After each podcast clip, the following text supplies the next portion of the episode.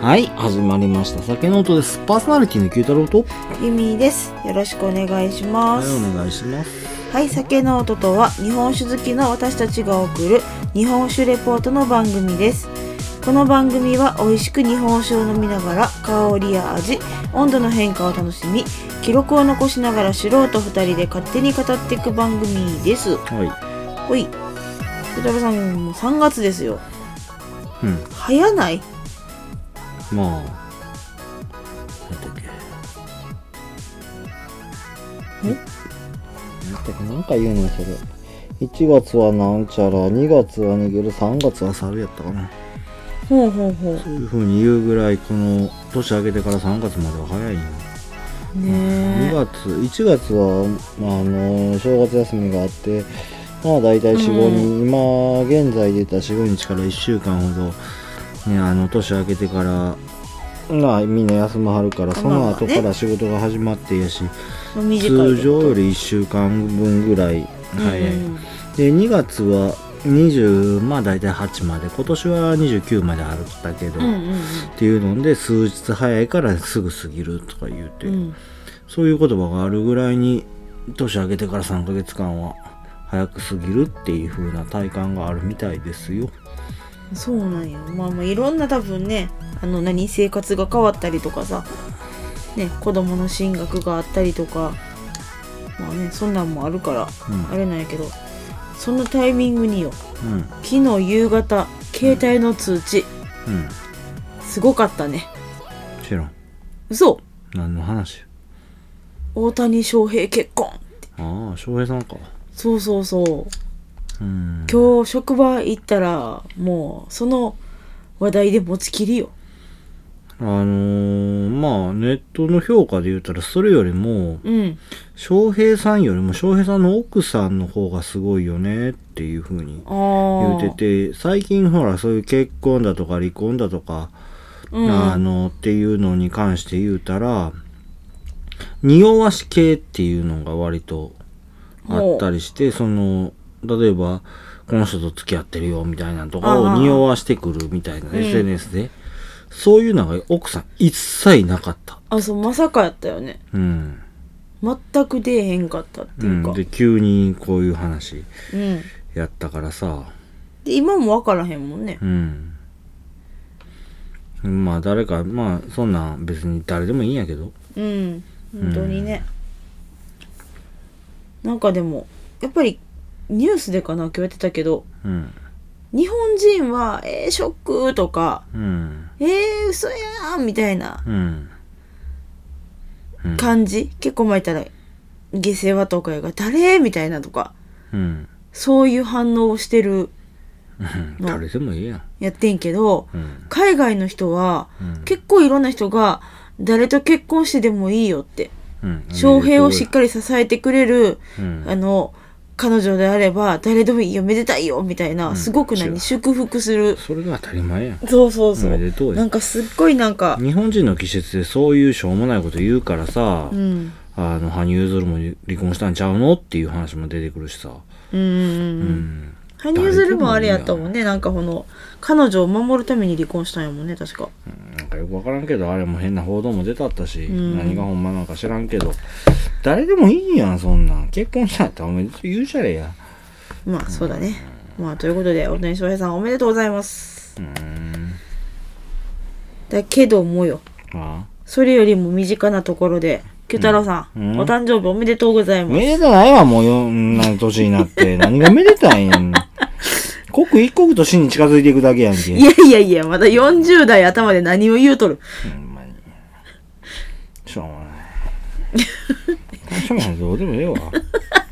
いやいや、お誕生日やからでこの飲みたいお酒買ってきたんじゃないの違うわ。違うの。違うよ。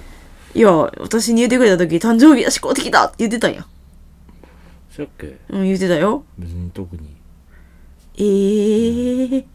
あそういう、あのーあれはあったかも、ひとっかかりはあったかもしれんけど、まあこれでいいか、っつって。あ、そうか。東洋美人の、あもう言っちゃったな、お酒の名前。まあいいよ東洋美人のこのお酒するのね、一回しか出えへんねや、このお酒。ああ、うんそうね。で、どのタイミングでしようかってずっと悩んでて、うん。で、まあ、ちょうど行ったら、新酒のタイミングやったから、あ、もうこれでいいわ、つって。うん、なるほどね。うん。年1回しか出えへん酒、むずいんよ。買うタイミング。そう やな。ちなみにこれ年1回しか出えへんのに、常に酒にあるから余計むずいね。ああ、数が出てるってこといや、出てへん。残ってるのう残ってんのか知らんけど、ずっとある。ーん。ちなみに、とある酒の通販サイトでは、年間通して8割ぐらいずっとこのお酒が1位取ってるっていうのがあったりするんだよね。そうなんや。だからまあ、あの、すごくいいお酒なの分かったったし、まあまあ人気やしね僕もこれ飲むの別に初めてじゃないんやけど、うん。すごく美味しいいい酒やから飲みたかったんや、う。っていうん記憶はあったんや、うんまあそういういろいろなファクターが合わさって今回買ってきたぐらいちゃうお、まあ、ちょっとね、もう先に言っちゃいましたが、今回のお酒紹介していきたいと思います。え今回ね、えっ、と、キュタラさんちょっとお忙しかったということで、弓会でございます。しっかりしてよえー、頑張ります。はいはい。今回持ってきましたお酒は山口県から、住川酒造場さんの東洋美人限定大吟醸ジパングでございます。うんはい。大吟醸なんだよね限定大吟醸。純米大純吟米ではない。じゃじゃじゃないから大吟醸なんだよねそうそう、大吟醸。うんそう。結構ね、ほら、純米大吟醸とかは多いけど、そこは大吟醸うんでございます。はい。ということで、開けてきましょう。一応、えっと、お酒としては船だれだね。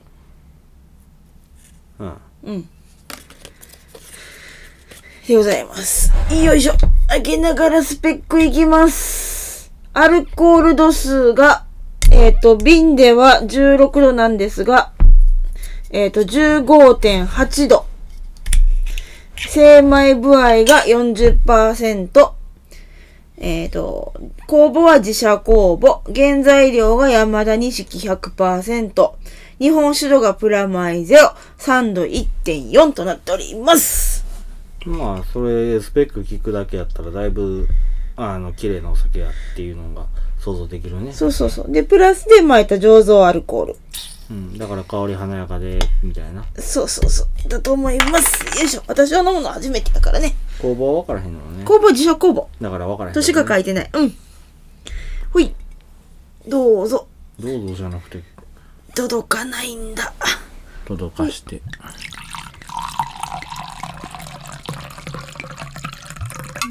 全く見えない。よいしょ。自分の方近づけたよよ し何を言うてんのよいしょ。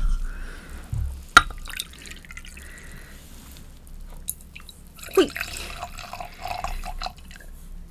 はいえじゃあ色からやっていきましょうまあ綺麗な透明やね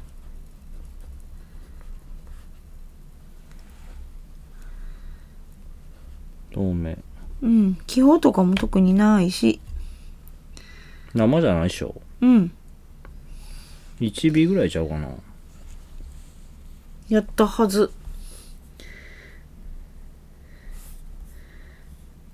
うん透明やなうんです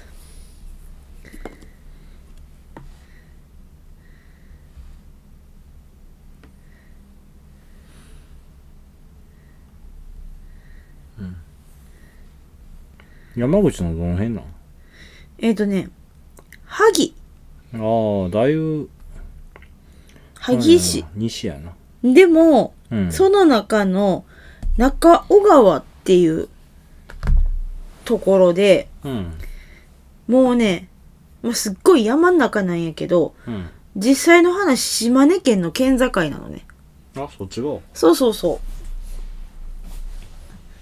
すっごい山ん中らしうんいうんあれ萩萩かああそうか萩か間違ってるわ吉田松陰のとこやそうそう萩市って言ってもって感じやねうんその中でももう端っこの方うんもう島根県の県境っていうところにうん小倉さんありますはいほいじゃあ次は香り。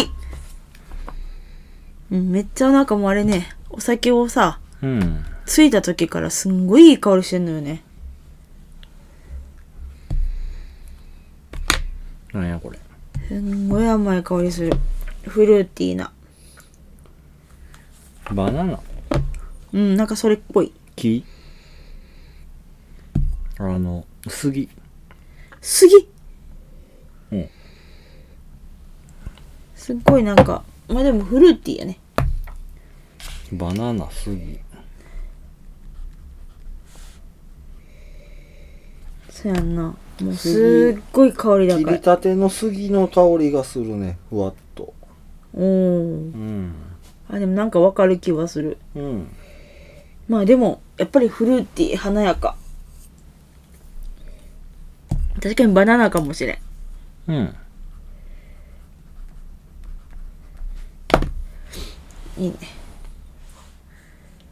アルコールそんなに感じひんね。その辺は全然。ね。まあまあ、16度の、まあまあ、ある点だけど。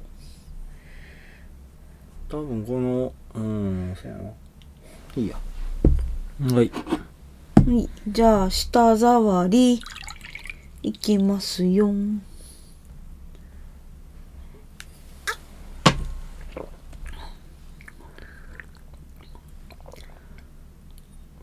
滑らか。ちょっととろっとしない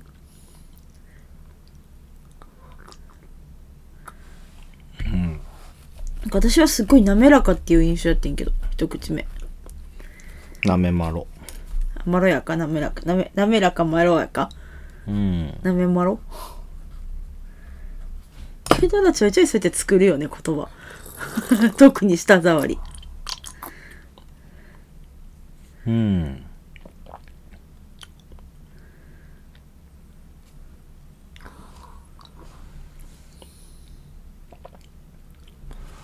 高度高めやな。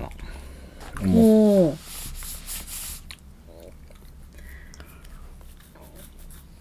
えー、っと。あの、うんね、うん。それほどまでさらっとしてへんから、うん。あの、うん、むず。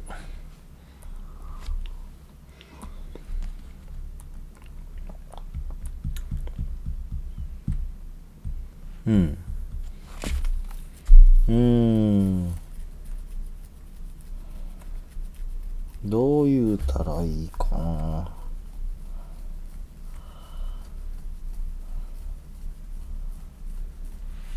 あのね、すあのー、あ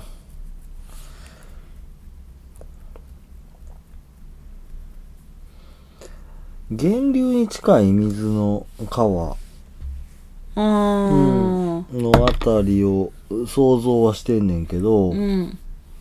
その水の流れ方が、こう、どう言ったらいいんやろな、とうとうと流れてるっていうよりも、うん。あの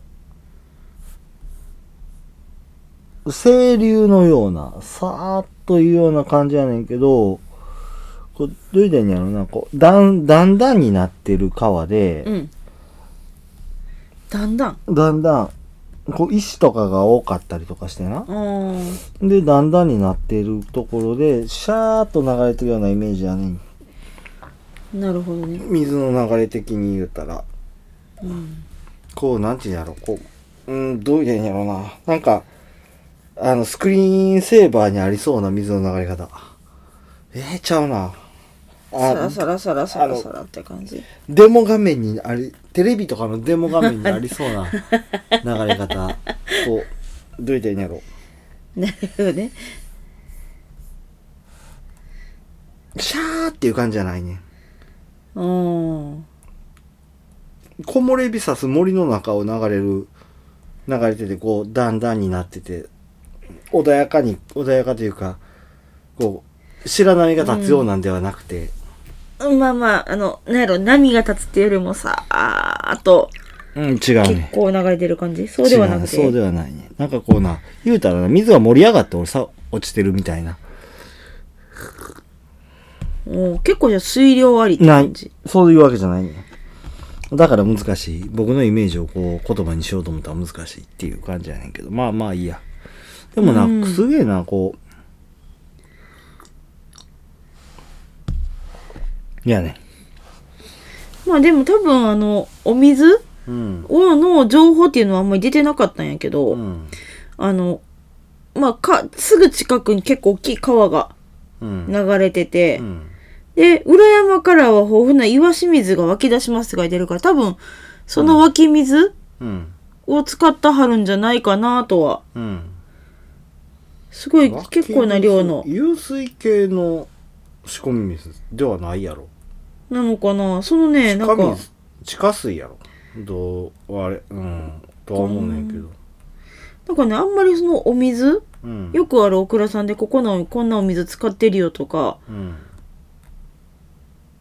そういうのが載ってなくってこうのん東洋美人さん。うんうん、っはいまあいいやていう感じでございます。んほい。じあゃあ味。味どうですかうまみ強いね。うまみ強いかうん。あでも甘い。甘いか甘いよ。すっごいなんていうの。うん。でも味もバナナ。うん強いって言い方はちょっと僕うんと言えへんなうまみ強いうん、もうやし、その全体的に強いかって言われたら、強かねえなって思う。うん。濃い、濃いところはあるけど、うん。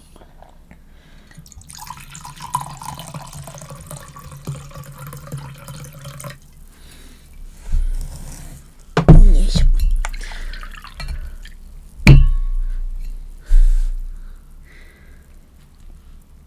うん、あのね、うん、そやな。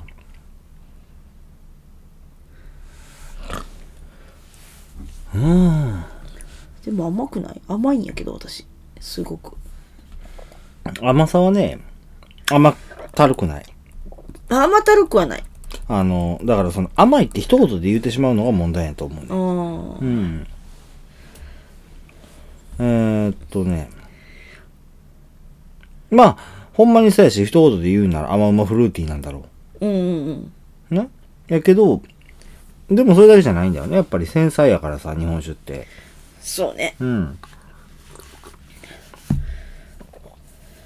あのー、ねまあ苦味渋みはほぼないわ。渋、うんいや、苦の方がちらっちょとっあとる。あるんじゃないちらっとある程度で。うんその辺はあれやねんけど、すごくね、こう、飲み心地のいいお酒で。飲みやすいうん。うん。あの、飲みやすいとは違うから飲み心地っていう風にわざと言うてんけど。。あそうん。まあ何杯でも飲んでいけ、飲んでられんなっていううん感じとはちょっとずれんねんけど、まあ飲み心地はいいわ、すごく。あのなんやろ日本酒の取っかかりにいいかもしれんねうん。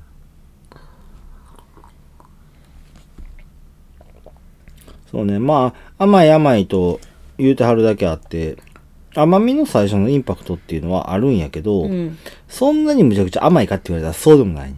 うんうんうん。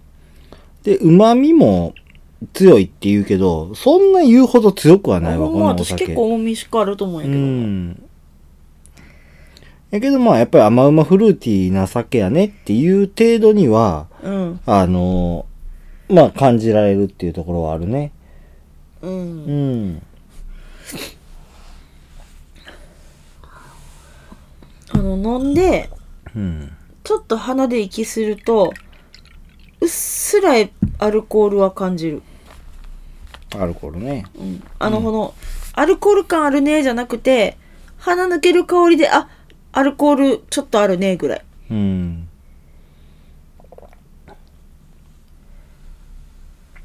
あのーアルテンショナだけあって、やっぱりあっさりしてんのよ。そうね。多分これを純代で作ったりすると、ほんまの甘うま、甘うまみたいな感じうんうんうのんお酒になってるんやろうと。それがしっかりと抑えられてるっていうのがこのアルテン感。多分そこで調整してはるんじゃないかな。うんアルテン感っていう言い方したら、あの、その添加アルコールの味がしてるよねっていう風な聞こえ方するかもしれんけど、そうではなくて、そうね。でそういう、あの、添加してるよっていう味わいは一切ない。うん。まあ大体そういうのは感じられへんっていうのがしっかり作ってあるアルコール添加酒っていうところになってくるんやけど、うんうん。うん。その、引き算のところをアルコール添加で感じられるっていう風なお酒。あ、うまいことね、調整してはる感じ。うん。じゃないかなと思う。すっごい美味しい、このお酒は。言うたら。うん。うん。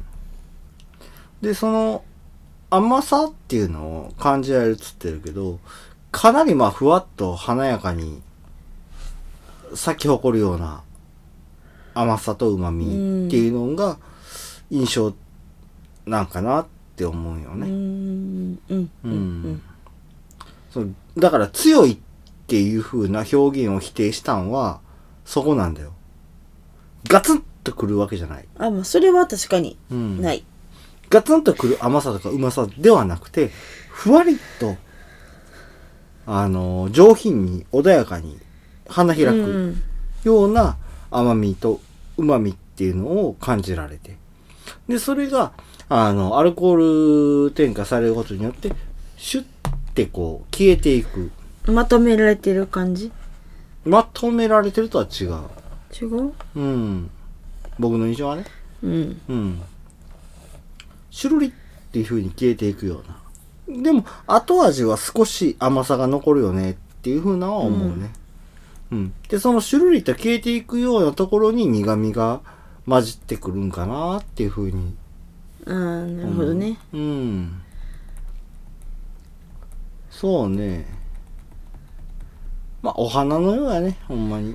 そうやおな。花を思い浮かべるね。この酒飲んでて。うん。まあね、今、味のとこで、うん。あったとこでもあるんやけど、うん。もうここの、うん。この東洋美人の酒のこだわりっっていううのは、えっと、大倉さんからしたらね、うん王道の日本酒作りって言ってはる。どこを王道とするかやなそこうーん。なんかね、そこがなんか難しいとこではあるんやろうけど、は、うん米の丸み、甘み、旨みを持った基本に忠実な伝統の酒造りを目指してますっていうふうに言ってはって、でそもそもでも伝統の酒造りってなんやねんっていう話になるやん。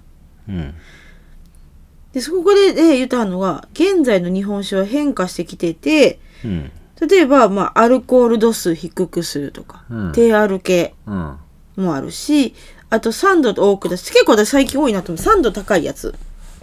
それはまあ僕は前から言うてるねうん、そうそうそ酸うっ。ぱい酒っていうのが、ワインのようなお酒っていうのが多くなってきてるところあるよねでそれの先駆けとなってんのが荒政のあの白麹使ったような、うん、そうそうそああいうお酒っていうのが割と先駆けになってんじゃないかなとは思うんやけど、そっからあのソガペールとか、えー、ボーミシェルとか、うんそうそうそうあの辺のようなお酒っていうのがすごく売れてるっていうのもあったりして酸っぱいお酒っていうのがやっぱりうんなんか流行ってるよねってう。そう、僕は今結構日本ではワイン寄りの日本酒みたいな。せっかく日本酒なんやから、日本酒で勝負せえやと思うんやけどそう、まあでも、なんかすごい、やっぱり今ワインブームみたいなのがあって、うんあのそれこそ何回も私らも喋ってるけど、日本酒離れうん、うん日本酒は離れてるねっていうので、そのまあ、売れてるワインに寄せてうん作るっていうのも、まあ、それも戦略なんちゃうのみたいな。まあ、一けど言一言言うていいうん。今ね、ヨーロッパうん。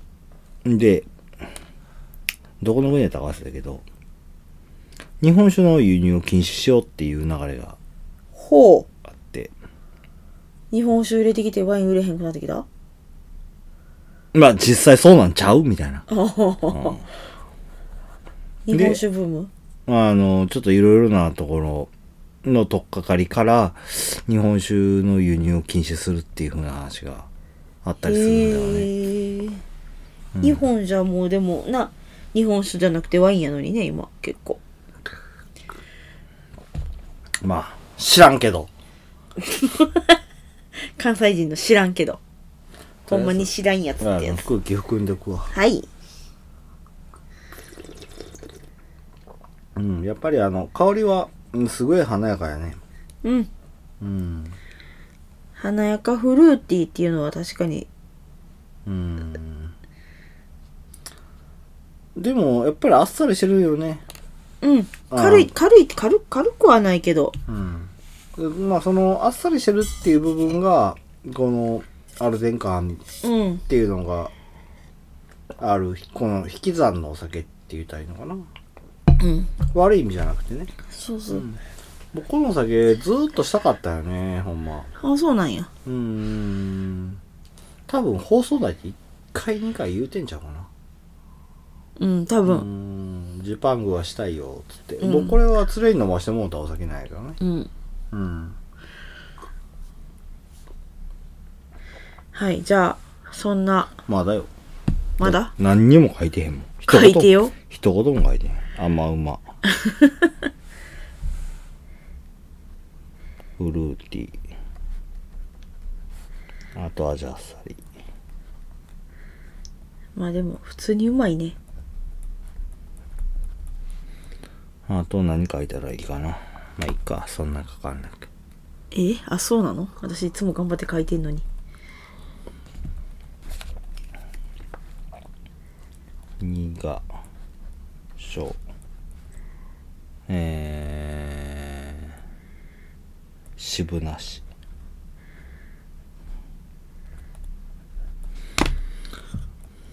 まあご飯に合わせるにはなんだい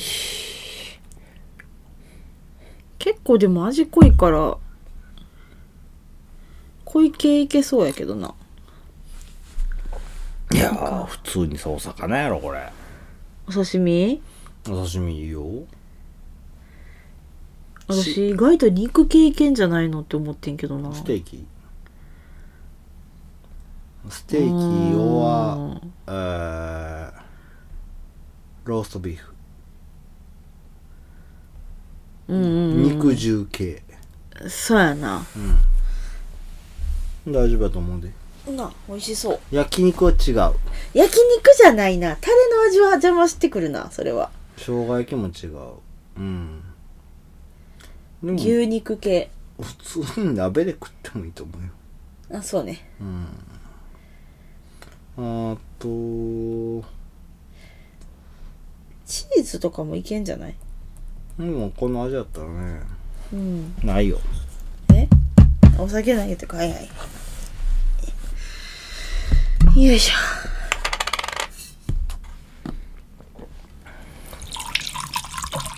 まあ割と何でもいけるじょゃ何んでもいける気する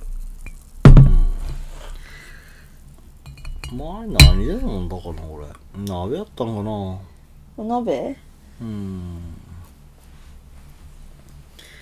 まあでも鍋でも多分絶対美味しいと思ううーん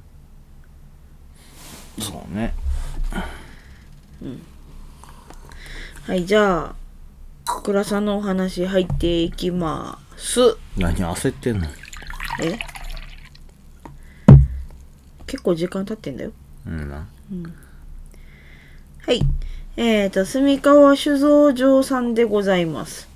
創業が1921年、大正10年でございます。 103年前そうそうそう、2021年に創業100周年迎えられたお倉さんで、えっ、とね、もともとは米問屋やったそうで、うんうんえっと、住川家は米問屋さん。うんで、その親戚筋が酒蔵を持ったはって、うんその酒蔵を引き受けて創業したのが住川酒造場さん。だから米もいっぱい持ってるおうお家がそうそうそう親戚がその酒造株持ってたからじゃあそっちの方うまくいかんやったらしようかいねっつってやったって感じだね多分ね、んまあこの初代の情報っていうのが本当載ってなくてさうんうんだって今多分ねそこのあの蔵の調べると現蔵元現当時の情報がバチブコンワーって出てきたバ本チ当コン出てにくるやろめっちゃ出てきたあのっていうかむしろそこしか出てこないあれすごいもんめちゃめちゃすごいうん。ね、じゃあその話食べて。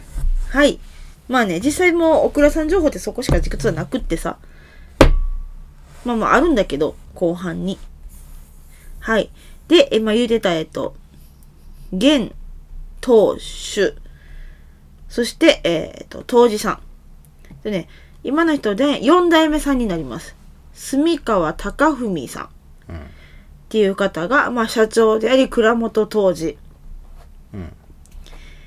なんですが、えっ、と、この方は、えっ、と、元ね、もともと地元の、まあ、お家がずっとお酒やってはるから、まあ、酒蔵継ぐんやろな、みたいな、後取り、みたいな感じで、育てられてはいはって、うんえっ。と、地元のね、高校卒業した後、酒造りの基礎を学ぶために東京農業大学の応用生物科の醸造学科の方に入学しておられます。はい。で、まあね、そこでね、基礎をね、学んではいかはるんですけども、えーっと、3年生の冬に、うん。えーっと、まあ、この授業の一環なんやろうね、学外の現場実習っていう授業が、あまあだから実際にどっかのお蔵さんに行って、そこでもう酒を作りながら学んでいくと。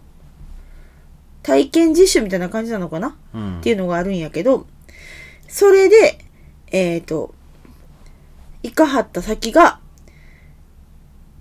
高木酒造さん。 14代。そうそうそう、山形県の高木酒造さんの、に行かはります。そこで、えっ、と、今のね、えっ、と、まあ、もう有名という意味、た高木達五郎さん15代目。初頃って全、先代やろ今ね、2023年の3月、うん。去年に15代目の名前を襲名されてはります、あ今、襲名してないそう。だからそ、その時の名前はあそうやった高っ木け秋綱さん。秋綱やな、そうやねんそうそうそうそれ秋綱は覚えてんねん。秋綱さんです。うん。ああ、そうか。そうそう秋綱は、ああ、なるほどね。で、秋綱が15代目やって、で、先代が10、あその、辰五郎うやっん。たな。うん。やったんを、その、リスペクトしての14代ってお酒を出したっていうのは覚えてるんよ。そうそうそう。で、今はだから15代目の高木達五郎さんになります。襲名したんや。襲名しはりました。ああ、それでっか。はい。はい。 2023年、ちょ、まあ、ちょうど1年前、僕らが14代した時はまだ秋綱や。秋綱さんやった。うん。そうそうそう。で、で、えっ、と、この秋綱さんって、まあまあ、もうね、あの、14代やってるし、ああその時にもお話しされてる、してるんやけど、まあ当時ね、あの、当時制度を主流とする業界が日本酒の業界。うん。やって、その中で色、異例の蔵元当時っていうとこも異例やしう、ん。淡麗から口合ったお酒の日本酒の歴史うん。っていうのを酒室で基地に変えて脚光を浴び始めて、まあまあまあまあ結構有名なうん。お方。うん。で、一応、えっ、と、同じ、えっ、と、東京農業大学の先輩後輩うん。にはそらなる。うん。でも、だからって言って、ただの先輩後輩で、なかなかこの高木酒造さんにうん研修に行けるっていうのは、そうそうん。う、もう本来ない話よ。うん。ね。ない話なんやけど、うんうん。前なんか、誰か14代のところに修行行ってるやつおったぞ。うん、でも、でも調べてたけど、結構他にもいいのかって調べてんけど、水魚。両関。龍関酒造さんか。あっこは、あの、両関は、あー公式なところで、唯一の弟子なんちゃうかな。いやいやこの今の高文さんが唯一の弟子って言われてる、うーん。まあ、一番弟子ではある確かにこの高文さんちょっとわからん、そこは。そうそうそうまあでも僕の弟子は君だけやってその辰五郎さんが言うてるぐらいって書いてあるからラツオロっていうか、アキツナ秋綱さんうが、ん。でもそこら辺わからへんね。 15代目はそうなんかもしれないもしかしたらこの14代で。アキツナの弟子。あそうなの、ん。なんかそんな情報出てこへんかったけどねうんいや、あのー、両関酒造うしてるから、その回聞いてもらったらわかんないけど、どうやったっけなそうやないなんかその話も聞いた気がするからあこう分けてもうてんのは両関だけやね。あうん。まあいいや。はい。まあまあ。まあね、もでもね、その頃すごい脚光を浴びて、うん日本史の歴史変えたって言ってもおかしくない人やからう、ん。それこそ簡単に検索で選べるもんではなかったんやけど、うん。じゃあなぜこの、高文さんがいけたのか。うん。お父さうん。ん、まあ先代やんね、が、長谷川酒店、うん。まあまあ有名な東京のうん。ね、を介して、大学の学習、学外学習の研修先として、ぜひうちの息子を高木酒造に入らせてくれ と、頼み込んでくれてて。うん。で、その、おかげおかげ、まあまあ、当人も、あの、お父ちゃんからのプレゼントやったって言うとはるんやけど、うん。それの、まあ、そういう流れがあっての、14代のお酒のお蔵さんでの研修。うん。まあ、実際1ヶ月半ぐらいの話らしいんやけど、ああ。じゃあなんでお父さんそんなに頑張ったんってうん。いう話なんやけど、うん。まあ、この高文さんも学校終わってすぐに実家の蔵入ってはるんやけど、その時点でもう経営状況悲惨、まあよくある話だね。かなり厳しかったらしくって、まあほぼもう実際自分でも言ってはるけど、もう負け組、うん。負け組の酒蔵やったうん。で、もう実際、高文さんが着いた時って、当時さん雇う余裕ほんまあらへん。どうしようみたいな。うん。呼ぶお金あらへん。じゃあ誰が継ぐねん。まあもう俺しかいいひんやろみたいな。やむを得ないな、みたいなうん。感じの決断で、まあまあ蔵継ぐんやろな、みたいなうん。感じやったらしいね。うん。なんでかっていうと、それまでの蔵って、もう地元貢献第一主義。うん。で、地元住民が誇りにできる酒蔵っていうのを理想に掲げてるけど、地産地消の販売っていうのをしたはったのね。うん。その頃はまあまあ一応昔は売れてたらしいんやけど、うん。まあ、えっと、場所がすごい山の奥、山間の小さな町、うんってなると、少子化、高齢化社会。で人口がどんどん減っていく。うんってことは必然的に日本酒の消費量がめっちゃ下がっていく。うん。ってなるとまあ売れへんよね、うん。まあよくある話だね。そうそうそうでそのような状況の蔵を継がせるっていうお父ちゃんせめてちょっとええとこで練習してきてとうん。最大のプレゼント精一杯の贈り物やったんじゃないかなっていうふうにう言われたはって、うんじゃあなんでそのお父ちゃんがそこを選んだかっていうとん。高木辰五郎さうんん。もうその頃やったらね秋綱さんやけど、うん。もうまあ言うたら同じ状況やったわけあの人も継いだ時に、そうやね。そうそうその話はね前に14代で話してるので聞いていただけたらと思うんですけどまあね借金抱えて悲惨な状況から蔵出直し図ってもう一気に持ち上げ果てたところも一緒に学んでほしかったんじゃないかなと、うん。まあ、その思いを受けてうん。頑張らなって思ったとこもあるらしいんやけど実際高木さんの下で一緒に寝食も共にして働いて、うん。もう技術面どころじゃないと。酒造りに挑む姿勢。で厳しい経営立て直そうとする体を張りながら命を削るっていう酒造りにうん本当に感銘を受けられたそうでございます。ね、今もね、その思いは引き継ぎながらうん。お酒っていうのは作ってはります。まああのー多いよね多いよねっていう言い方したらすげえ悪いんやけど、うんその酒造りのみに関するその技術やねうんに関するところっていうのはもちろんどこもかしこもやってるんやけどそうじゃないとうんその姿勢だとか思いだとか技術よりもそういうところにあの心動かされたっていう風なおらさんっていうのがすげえ多かったりするんだようんうね、んうん、その例えば自分とこで何とかしようっていうのでやられたところっていうのはもちろんその技術の面っていうのとかあと、うんあの希少性とかっていうのを求めてうんあの純米にシフトしていったところっていうの多かったりするんやけど、うん勉強させてもらおうと思って行ったとところではあのであの一番こ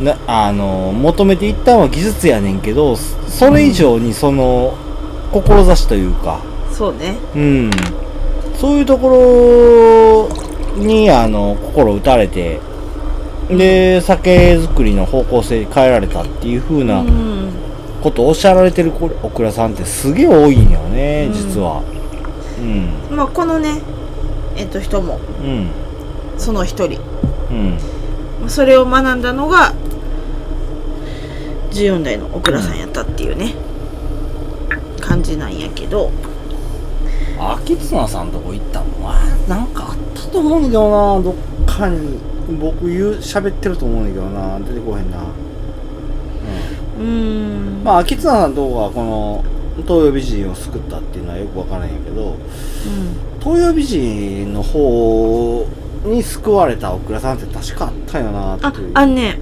えっ、とすごいこの高文さんがうん先輩も後輩も大事にしてはるからう、んこの高文さんがすっごい洋さんの研修生受け入れてはるあそうなんやそっからの例えば蔵に立て直しをしてたりとか、うん廃業してた蔵を復活させはったりとかそんなんがすごく多くってう、んうんもう自分はその、えっと達五郎さんに、うん高木達五郎さんに教えてもらったっていうその教えをう隠すことなく最大限にその人も伝えてあるから、んそういう流れで助かってる蔵さんはめちゃめちゃあるうーんちょっと名前がいっぱいあったけどちょっと今出てこへんねんけどでも僕らの放送の中でもそうそうそうそう鈴そう川酒造さんってああったよね、あったあった誰やっけ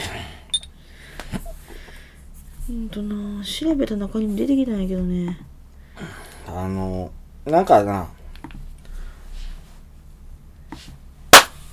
横山やあそうそうそうそうそうそうそうそうそあそこが焼酎蔵やって、で、もともと日本酒作ってはったけど、えー日本酒作らんようになって、行く年月っていう感じやって、ううんほんで、あの、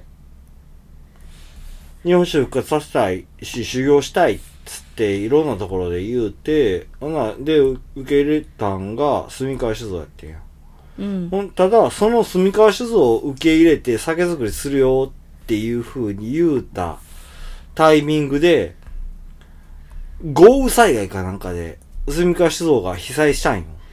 そうあのねうん。大惨劇受けたはるうん。で、やけど、いやもう約束したし、しようぜっつって、うんめちゃめちゃ男前なことを言うて、で、あの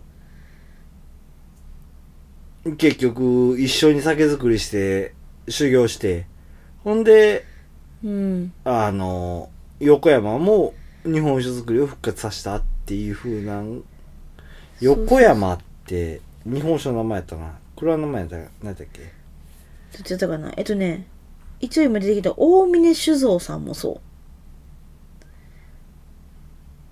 そう休眠状態やった蔵復活させてる大峰。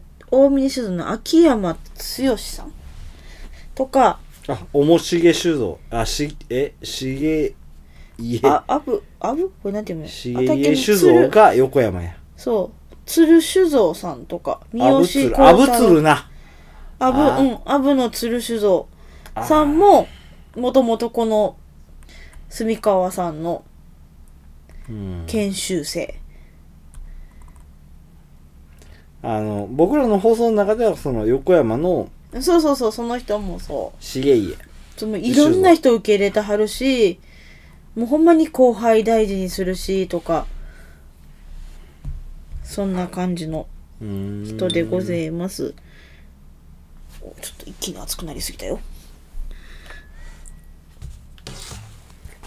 よいしょでとこで缶が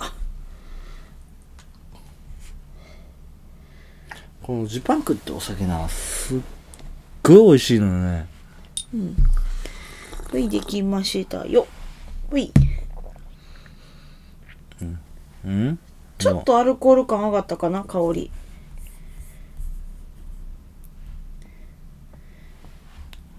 メガネが邪魔よ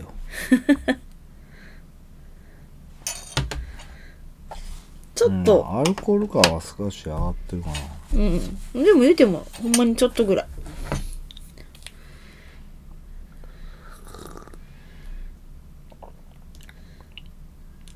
あーなるほどどう味。もっちゃりしてるねあ、ほんと。うんあの甘さが引き立ったねうーん。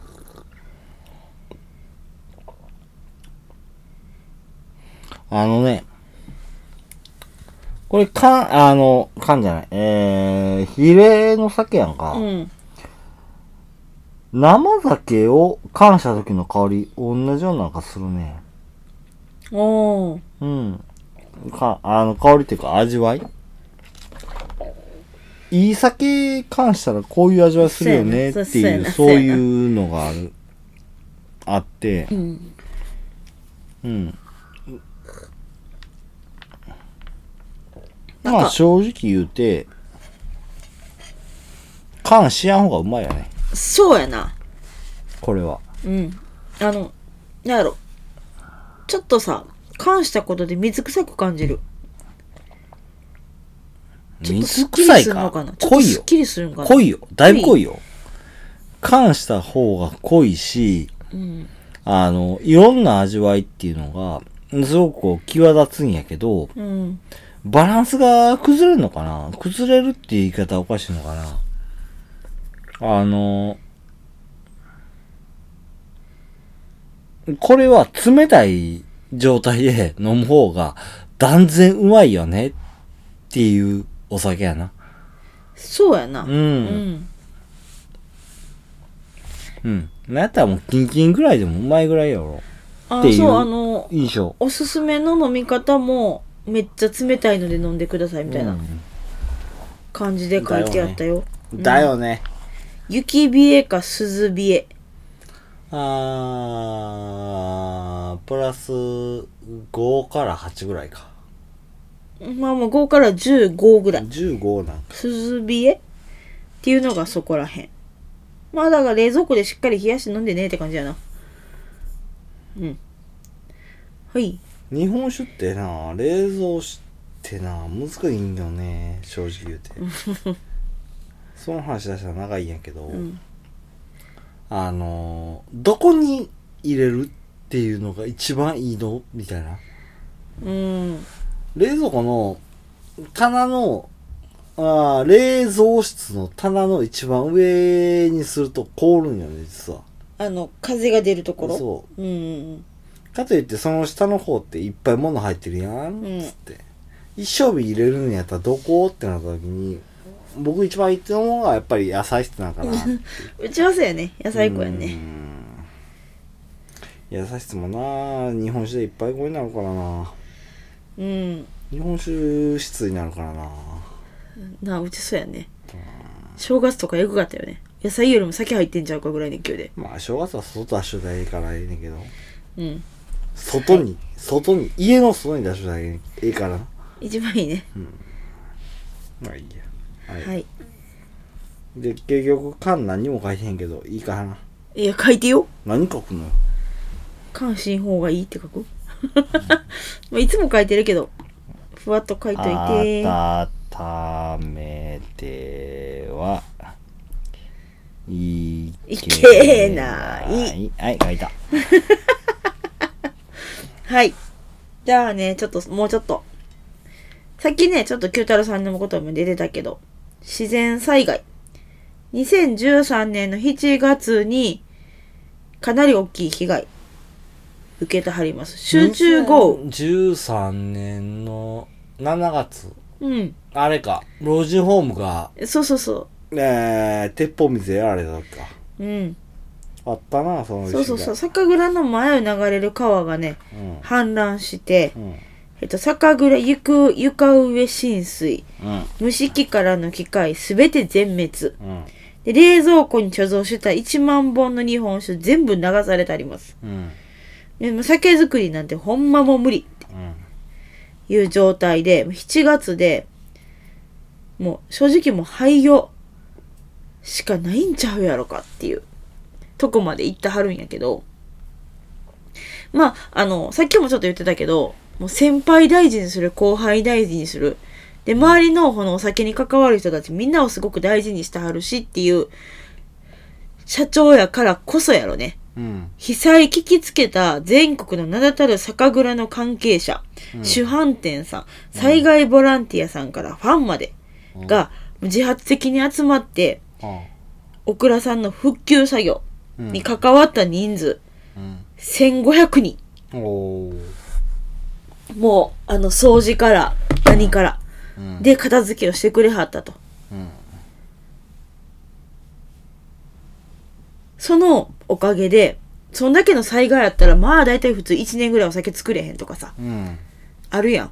うんせやけど、その災害の中で、もう初期投資しようみたいな感じでガンガン機材も入れて新しいの作ってってさ、あって、おかげで、2013年年末に仕込みしてはります。うんおーすごいやん例年より2ヶ月遅れ。うんだから、えっと、12月から仕込みしてはるのかうなんだいたい10月からですね。で、2ヶ月遅れやけど、そっから仕込み、再開っていうとこまで、小倉さん復活してはります。うんで、その気持ち、うんその助けられたって気持ちを覚えるためっていうか、まあ、この記録に残すみたいな感じで、うん新しいオクラの壁うんとかに、うんその参加してくれた人の名前のサインが、へえダーッと書いてあるんやって。すごい1500人。うんそう、もう本当にまさきに奇跡って言われて、うんその奇跡でお世話になったことを忘れへんためっていうふうにうんやったはるそうでございます。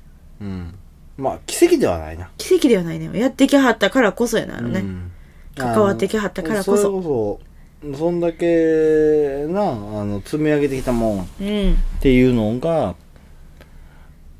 そこに繋がっていくっていうふうなねうん。うんて奇いうの跡がって言うたらちょっとちょっとしょぼないまあね。そんなレベルの話しちゃうやろそれっていうう。ふうなんうんまあでも奇跡としか思えへんぐらいの復活劇やったっていうことやね。うんまあでもね、その辺の本当に感謝もうん忘れずに、もうそういう人たちがいるから、もう酒にはこだわっていい酒を、美味ししい酒を作ってくんやっていうすごい思いはうん強い社長さん。ああまあでも本人も根っからの酒飲みって自分で言うぐらいのうん社長さんなんやって、うん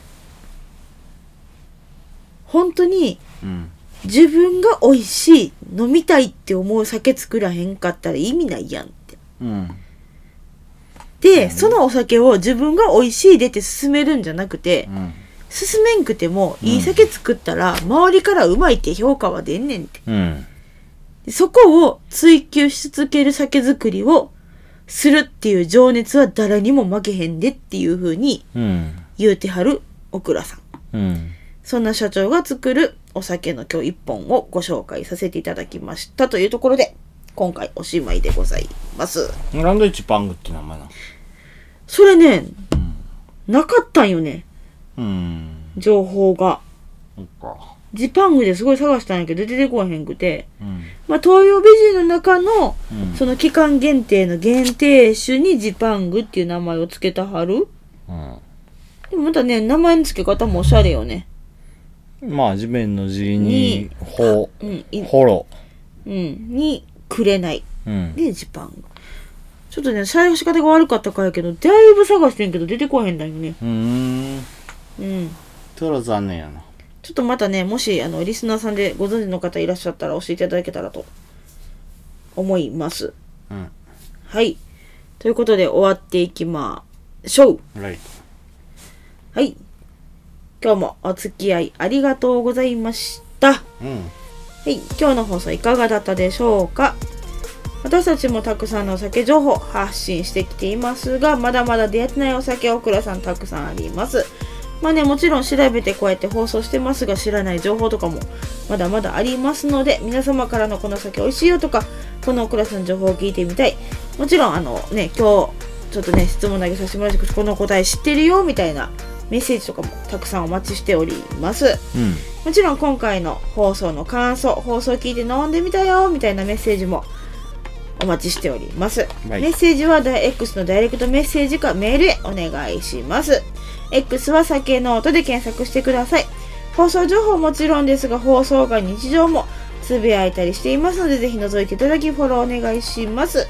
メールアドレスは、さけのーと2020、アットマーク gmail.com です。メッセージお待ちしております。